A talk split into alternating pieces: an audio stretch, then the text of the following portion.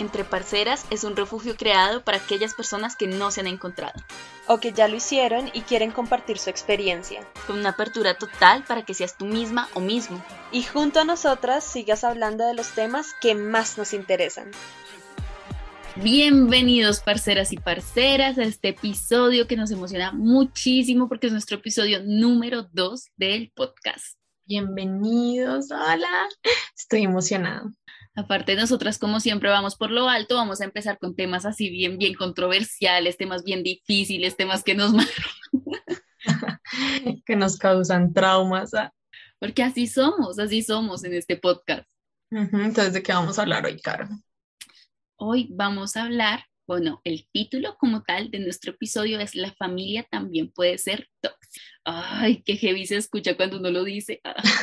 Sí, más porque pues uno espera la toxicidad como de agentes externos que no sean la sangre de uno, ¿no? No, no, no espera que la familia también pueda ser de algún modo tóxica. ¿Y tóxica cómo? ¿Será que sí lo son? ¿Será que no lo son? Ah, ¿Será que lo identifico? ¿Será que yo misma soy tóxica? ¿Será que yo soy la tóxica la que toda la familia dice que evitarla? Exacto.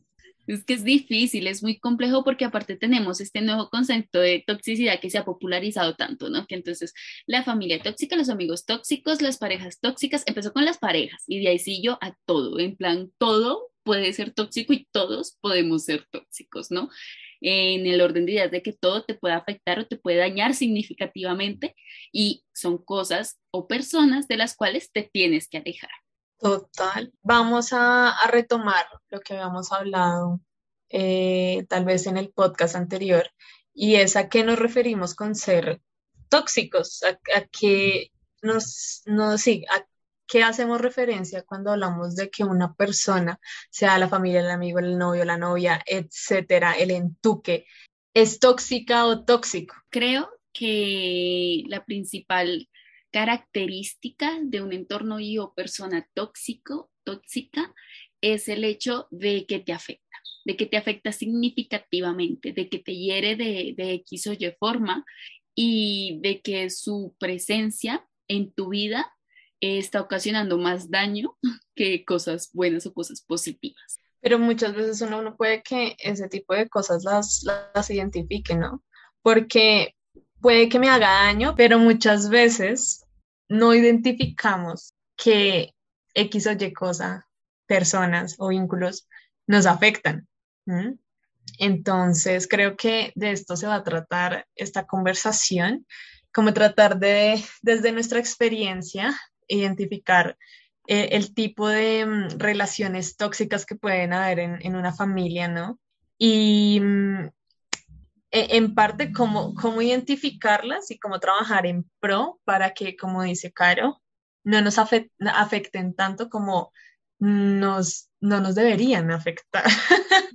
no sé si me hice entender.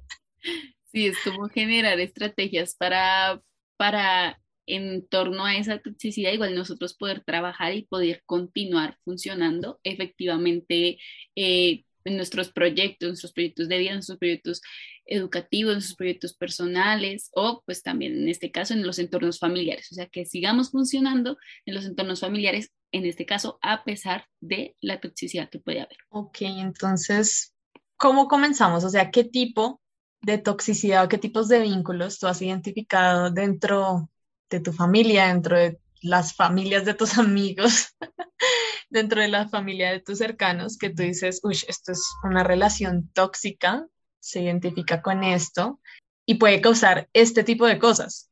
Mm, una que, que siempre que, que, veo me asombra mucho es la de un apego totalmente restrictivo. Es de parte de un padre, madre y o tutor hacia una persona menor, ¿sí? O sea, hacia, hacia su hijo, hija o apoderado. Y es como que me, me, sorprende mucho y a la vez como que me causa mucho, eh, mucho dolor en el corazoncito por esa persona porque es algo totalmente em, posesivo de parte de, de, la persona que tiene el poder, que en este caso es padre, madre y o, tutor, ¿sí? O sea, estas personas tienen el poder y son posesivas hacia esta otra persona y me parece una dinámica súper, súper tóxica. Eso me hizo acordar de varias compañeras en el colegio, que si bien todas éramos menores de edad y pues ciertamente teníamos que tener ciertas restricciones, pero estas chiquillas casi que no se les dejaba ni pensar de otra forma. ¿A qué me refiero? Por ejemplo, nosotras podíamos hablar de muchas cosas,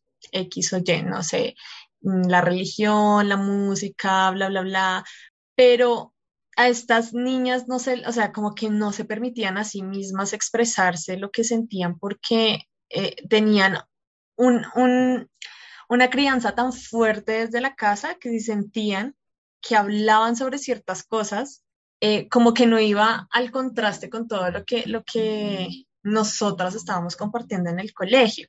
Yo, yo siento que no las dejaban ser. ¿Qué es eso? Que, que a la larga al estar en esta como les mencionaba, como dinámica de poder, eh, la persona no se desarrolla, en este caso hablamos de niños, niñas, adolescentes, no se desarrollan como ellos mismos o mismas, son una extensión de la persona que, que tiene el poder en su relación. Entonces, digamos, lo, lo vi mucho con, con, madres, madres e hijas. Entonces, y lo veo todavía con madres e hijas. Entonces, la, la chica se vuelve una extensión de la madre, casi que una versión de todo lo que yo no pude ser en lenguaje de la madre, y no es ella misma, ¿sí? Entonces es, es, realmente restrictivo y realmente mutilante en cuanto al desarrollo de la personalidad. Yo tengo la conciencia de que esto pasaba en el colegio, como que había chicas que se limitaban a hablar, pero al extremo, o sea, no hablaban absolutamente de nada y su excusa era que porque su mamá o su papá no las dejaba. Y yo así como amiga, estamos en el colegio, acá puedes ser tú misma. no es como que vaya a ir a darle quejas a tu mamá, ¿no? Eh, sino que también esto se ve ya en la adultez también, cuando existen parejas que no pueden hacer nada si no es con el permiso de su padre y su madre, aún estando en una relación, ya casados, con hijos. Y esto me parece súper tóxico, esto me parece súper eh, un apego, tal vez eh, podría caber en, en, esta, en esta conversación, un apego y, una situación súper posesiva de los padres, porque es como que no lo dejan ser a uno, ¿sí? Y es eso mismo que tú decías, como que entonces lo que yo no fui, espero hacerlo con mis hijos, entonces no los dejo ser y ellos tienen que hacer todo lo que yo como padre quiero que hagan. Y entonces les genero esas ciertas inseguridades a mis hijos de que no pueden hacer nada si no es con el permiso o sí, sí, con el permiso que yo les puedo dar de si está bien o mal, porque nunca aprendí a, diferenciar esas líneas. Exacto, es una, es una actitud totalmente restrictiva y que aparte es una sombra constante, es lo que tú decías.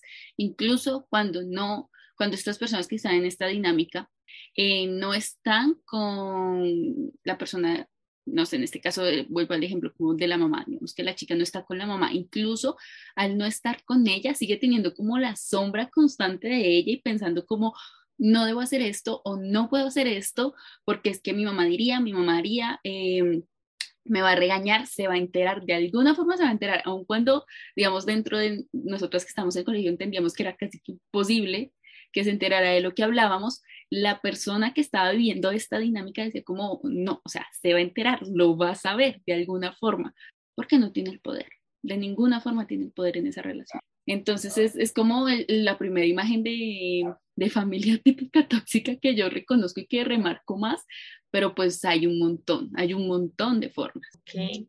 Yo tengo otra, que es em, esos padres bueno, ahorita se me vienen a la cabeza los padres. Espero en algún, en algún momento esta conversación hablar de, otros, de otros vínculos, pero ahora se me viene a la cabeza esos, esos familiares eh, o padres que mm, ponen altas exigencias a sus hijos y es creándole esa necesidad de aprobación a las nuevas generaciones de, tienes que hacer esto porque tienes que ser el mejor, tienes que ser el 100, porque si eres el 50, entonces está mal, no, tienes que ser el 100, qué bien que seas el mejor. Y esto me parece un poco tóxico porque siento que, que de alguna forma crean generaciones llenas de ansiedad, amigos, o sea, uno de verdad no puede terminar de hacer algo eh, sin sentir la necesidad de que necesita, necesita que alguien le diga que sí estuvo bien, porque sin eso no pasa, genera ciertas inseguridades en esa persona. No sé si alguien me entienda, no. si alguien se conecta con esto que estamos pensando. Seguramente sí, seguramente van a haber muchísimas personas, muchísimos parceros y parceras que desde allá, desde eh, donde nos estén escuchando, van a decir como, me pasó, lo viví o lo vi, ¿no? O sea, de, alguna forma justamente esto que tú mencionas son estas altas expectativas que colocan en la gente y sí, claro, el, el, ejemplo más, más claro, más mencionado siempre son como los papás, pero no sé si, si también has visto y justo con lo que decías de hablar de otros vínculos, como también a veces funcionan las otras personas, como los otros familiares en ese tipo de, de sumarle a las expectativas. Sí, sí, sí, como, como esos familiares que son como no, sé si es hacia mi perspectiva, pero yo creo que en cada familia está ese grupo familiar que se cree lo más top de toda la familia, de todo el apellido, y entonces le generan altas expectativas a la familia, entonces uno ya no puede, uno tiene que sobrepasar la barra porque pues ellos son, son lo más top, güey, o sea, ay, es que su prima Mariela ya lo, ya lo hizo, ¿no? Que ella se graduó, que usted sigue estudiando. Exacto, sí, eso, eso, todo eso. y, puede ser con cualquier cosa, trabajo, estudio, eh, cursos, que habla, que no habla, es que ya es de esta forma y se expresa de esta forma, pero la otra niña no lo hace, esas comparaciones mm, me pues parecen lo más detestable que puede existir. son molestas, son molestas, no tienes por qué comparar a un ser humano con otro, ni siquiera si es tu familia, de hecho menos si es tu familia, o sea, sí, deberíamos simplemente no comparar. Y es, es, es, un poco eso, es cómo funciona toda la familia, lo que te decía, toda la familia alrededor de las expectativas, alrededor de cumplir un poco más con este típico eh, estándar de lo que es exitoso o lo que está bien, que en algún otro momento hablaremos, pero alrededor de eso, ¿no? Como, hmm, este lado de la familia lo logró y tú no lo estás logrando. es como, ay, sí. incluso, bueno, es que esto es una comparación de ambas partes, porque puede ser que cierta parte de la familia esté alcanzando el trabajo ideal, el estudio ideal, que se fueron a viajar, etcétera, etcétera, y uno acá con el, pensamiento de la, de la inexistencia que uno no sabe ni para dónde coger y uno está tratando de ser la mejor versión de uno para que vengan esos familiares a crearle más inseguridades y más baja autoestima la que uno ya posee de alguna forma. Y también están como esas metas no alcanzadas de esos familiares y que por eso le ponen la vara tan alta a, a las generaciones venideras, ¿no? Como no pudimos lograr esto, pero es que tú tienes que hacerlo, porque para eso, o, yo, yo antes escuchaba mucho en el colegio, cómo es que usted no lava, no, no hace absolutamente nada en la casa para que venga a sacar este tipo de notas, por ejemplo, en el colegio, ¿no? Sí, sí, pero como quiero un poquito, mucho cuidado ahí con el hecho de, de que la familia, el lado de la familia que está como cumpliendo el estatus o que está triunfando, entre muchas comillas, eh, no es el lado culpable de las dinámicas ah, para nada. tóxicas, sino que es el lado que compara, es el lado que te está diciendo como si ve cómo tal fulanito lo logró y usted no, si ve cómo fulanito hizo y usted no, si ve que ta, ta, ta, ta, ta. Ese es el lado y el puntico que tú debes decir como, ¿por qué tengo esta dinámica? ¿Por qué tengo este tipo de relación en mi vida? No el otro lado que está bien y feliz y ni poco y nada le interesa estar ahí. Obviamente no, acá apoyamos todos los éxitos, pero lo que dice Caro, o sea, existe una línea muy delgada entre ser humilde con todo su éxito y volverse una persona totalmente, no sé qué, palabra utilizaría ahí. Como, ser presuntuoso, podría ser la, palabra. Esa es la palabra. Sí, es, es complejo desde ahí.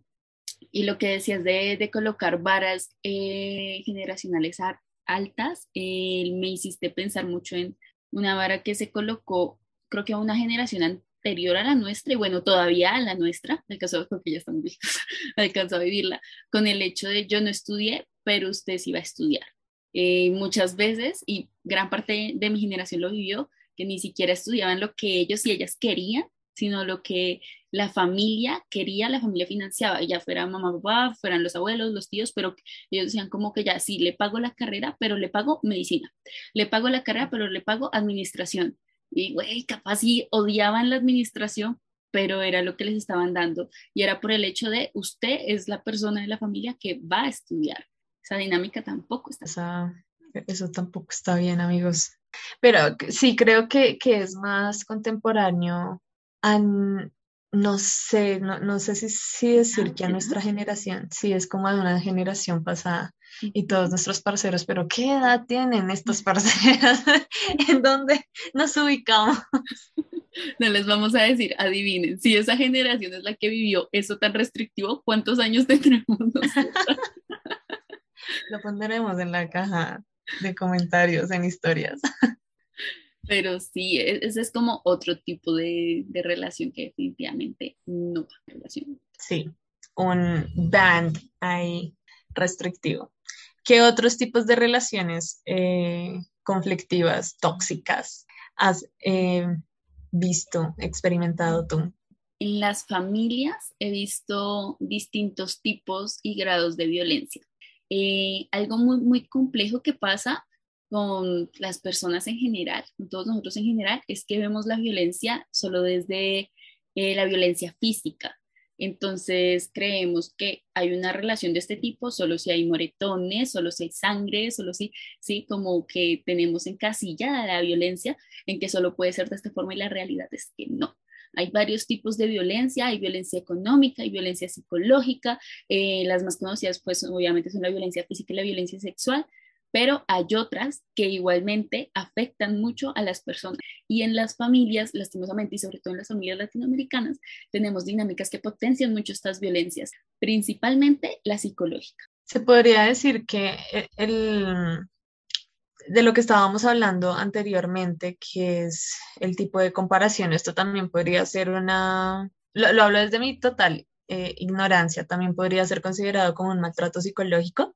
Depende, ah, depende, todo depende.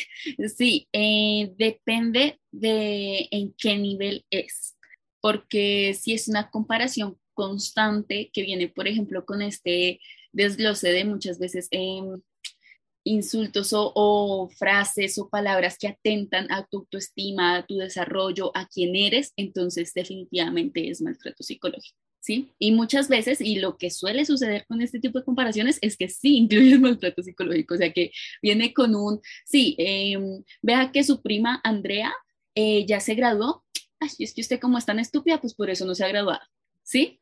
Generalmente vienen como con ese, incluso a veces no, no lo dicen tan directamente, digamos la palabra eh, estúpida puede ser una palabra más grande para la que se suele utilizar, puede ser como que, ¿y usted cómo es? Eh, ¿Usted cómo es así? Pues obviamente usted no se ha graduado sigue siendo una expresión violenta y sigue ejerciendo violencia. O esos comentarios, no sé, a mí de verdad me choca muchísimo que cualquier otra persona, pero más que todo, no sé, lo he visto que por ser de la familia se creen con el derecho de opinar sobre el cuerpo de uno, ¿no? Y me choca muchísimo porque igual yo veo la, la, inconformidad de esas personas que reciben todo este tipo de comentarios y no es que se sientan lo más top, no es como que se sientan que están haciendo una bromita y ya, sino que de verdad es algo que se les queda marcado, que no pueden superar, pero se lo aguantan porque es mi familia, es mi primo, es mi tío, ¿sí? Pero son constantes, son extremadamente constantes. Y mm, una vez escuché que si tú no puedes hacer un comentario donde la persona a la que va dirigido ese comentario pueda cambiar eso que tú quieres comentar en 10 segundos, mejor no comentes nada, ¿sí? Y eso va para todos, tanto para familiares como para externos. Pero es eso, ¿cómo, cómo normalizamos el hecho de que como es mi familia, me siento mal con estos comentarios, pero igual dejo que sigan pasando. No, y eh, eso que dijiste de los 10 segundos me encanta, eso cuando la primera vez que, que lo conocí, que escuché esa frase que no me acuerdo tampoco de dónde salió, eh, la amé. Y dije, como tan cierto, o sea, tan extremadamente cierto. Porque bueno, a la larga todos somos seres humanos en proceso de construcción, ¿no? Todos estamos en constante aprendizaje, todos estamos en este camino de la vida que es largo y bien sinuoso, pero en ese mismo proceso entiendes cosas como el hecho de que puedes herir a otros con tus palabras, de que las palabras de verdad significan algo, ¿vale? Y en el caso de las familias, lo que tú decías, solemos normalizar o llegamos a un punto donde digamos, la persona que es agredida no normaliza, pero sabe que es una agresión, pero no reacciona, no coloca un límite, sino que ¿qué hace? Reírse, por ejemplo. Entonces con él, ay, sí, ay, sí ven que mm, Andresito sí está comiendo bueno, no sé qué, se le nota, ta, ta, ta, ta, ta. ¿Qué hace Andrés? Reírse reírse, como, ay, sí, sí, sí, tía, sí, o lo toma con sarcasmo, sí, desarrollan diferentes estrategias y diferentes mecanismos de defensa que a la larga, que a la larga no son lo que se debería hacer, sino que se debe colocar un tope, se debe colocar un límite, como, gracias por señalar lo que como, no lo necesito, no necesito que usted señale qué cantidad estoy comiendo o cómo está mi cuerpo ahorita, gracias. Ok, eh, yo ah, en este punto me pregunto, cómo qué hacer con ese tipo de, situaciones. Porque, como lo hablábamos al principio, es la sangre de uno, güey. O sea, cualquier persona a ti te puede fallar, pero la sangre, la sangre, el mismo familiar, las mismas personas que te criaron. Y es que vivir con ciertas circunstancias con las cuales no te sientes cómodo, no te sientes cómoda, con ciertas circunstancias en las cuales te hacen em, hacen de tu vida un infierno, sí o no, dependiendo de los extremos en los que, en los que se presenten. ¿Qué hacer en esas situaciones? Sí, de verdad la lealtad importa tanto en este tipo de circunstancias con la familia, con la sangre de uno, o de verdad deberíamos dejarlas. Está esa pregunta que yo en algún momento creo que te había dicho, como si no te apoya tu familia, entonces ¿quién? ¿Sí? ¿Qué, hacer en ese tipo de situaciones? Yo creo que es una línea de cosas muy grandes. Bueno, en primer lugar, siempre que haya una relación que se pueda rescatar, siempre que haya algo salvable o alguien salvable, sálvenle, o sea, sí, eso es como ley universal de la vida para todo. Y en la familia funciona igual. A veces nuestros familiares nos hieren, nos lastiman, ¿sí? Eh, y debemos entender que ellos lo hacen desde la construcción que tienen del mundo y de la vida. Muchas veces, y esto pasa sobre todo en las relaciones em, normales o muchas veces sanas, pero que tienen ciertos conflictos, eh, cuando nos hieren, nosotros sentimos que es porque, bueno, ya es que me odia. Ah, en la adolescencia uno siente que lo odia todo el mundo, por ejemplo. Entonces, de adolescentes como que es que obviamente me odia, es que sí, y la realidad es otra. La realidad es que, no sé, ese día eh, mamá, papá, tu hermana, no sé qué, estaba estresada, estaba estresadísima, había tenido un día horrible, ta, se desquitó contigo. Que si eso está bien, no, no está bien, ¿vale? Pero fue lo que sucedió.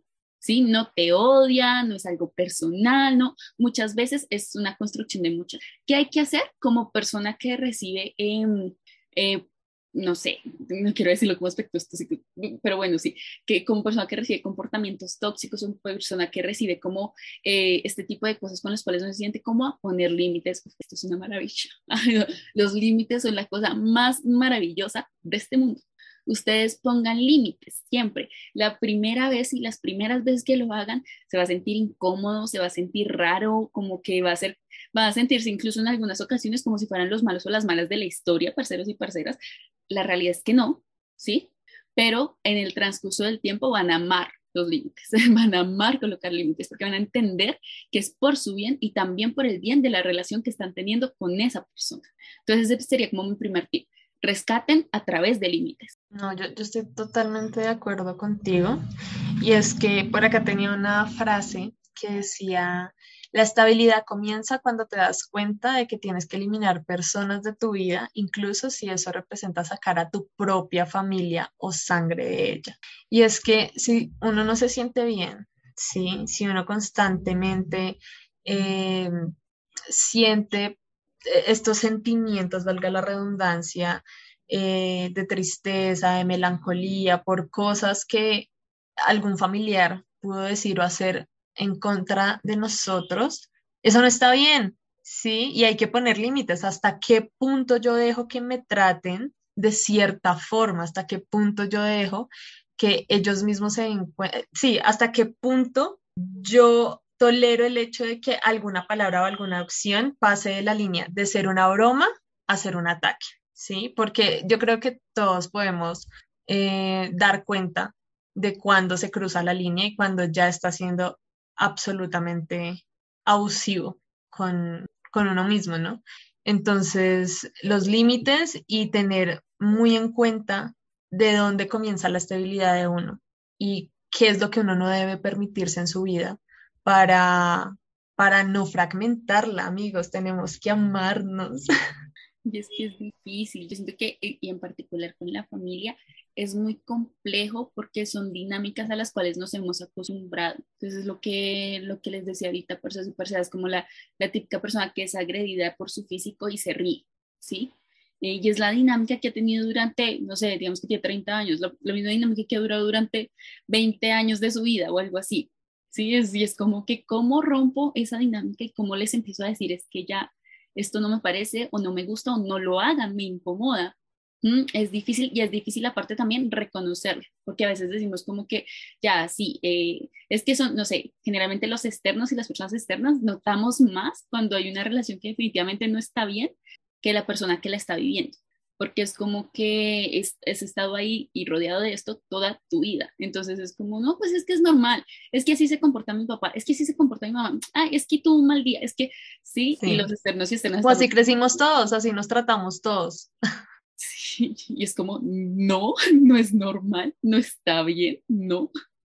Es difícil, es difícil hacer eso. Y luego tomar decisiones como la decisión de alejarte. Pucha, es que yo siento que es una decisión súper, súper extrema y súper compleja de tomar y que em, nos, nos hiere, pero que en algunas dinámicas y en algunas relaciones es necesaria. O sea, crean, créannos que no se van a morir, no se van a morir por, por dejar de hablar con la tía que todo el tiempo les, les hace la vida imposible, no se van a morir incluso en los casos más extremos por irse lejos de su madre o su padre, no se Sí, amigos, hay que, hay que trabajar mucho en, en, en esa autorreflexión de cómo nos vemos a nosotros mismos, cómo nos amamos y qué cosas de verdad nos afectan, qué, qué cosas de verdad no, no debemos permitir en nuestra vida porque nos lastiman, ¿sí? Los límites, de nuevo. Cuanto yo me ame es así como las, las otras personas deberían hacerlo conmigo. Em, y ya.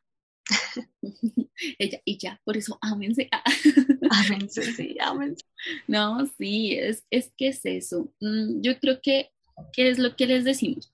Uno, pongan límites. Dos, si esos límites siguen siendo transgredidos, a pesar de que ustedes ya han establecido como varias veces lo mucho que, que desean que esos límites se cumplan, ya hay que pasar a un plan B. Y si a veces ese plan B es de plano tener que alejarse, pues alejen incluso si es la familia.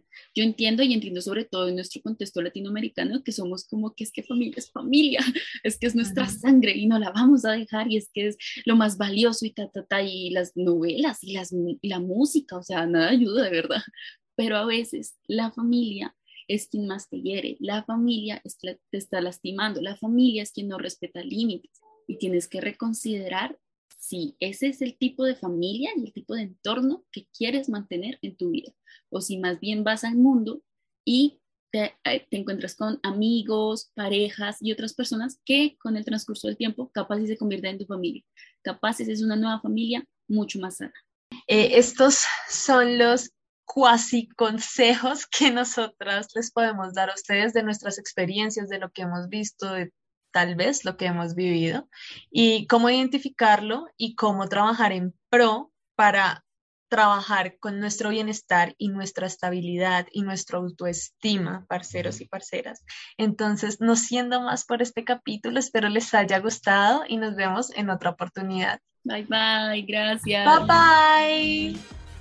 Los invitamos a seguirnos en Instagram, donde todas las semanas dejamos un espacio abierto para que escriban sus experiencias respecto al tema de nuestro siguiente episodio. Gracias por escucharnos. Bye bye, parceros y parceras.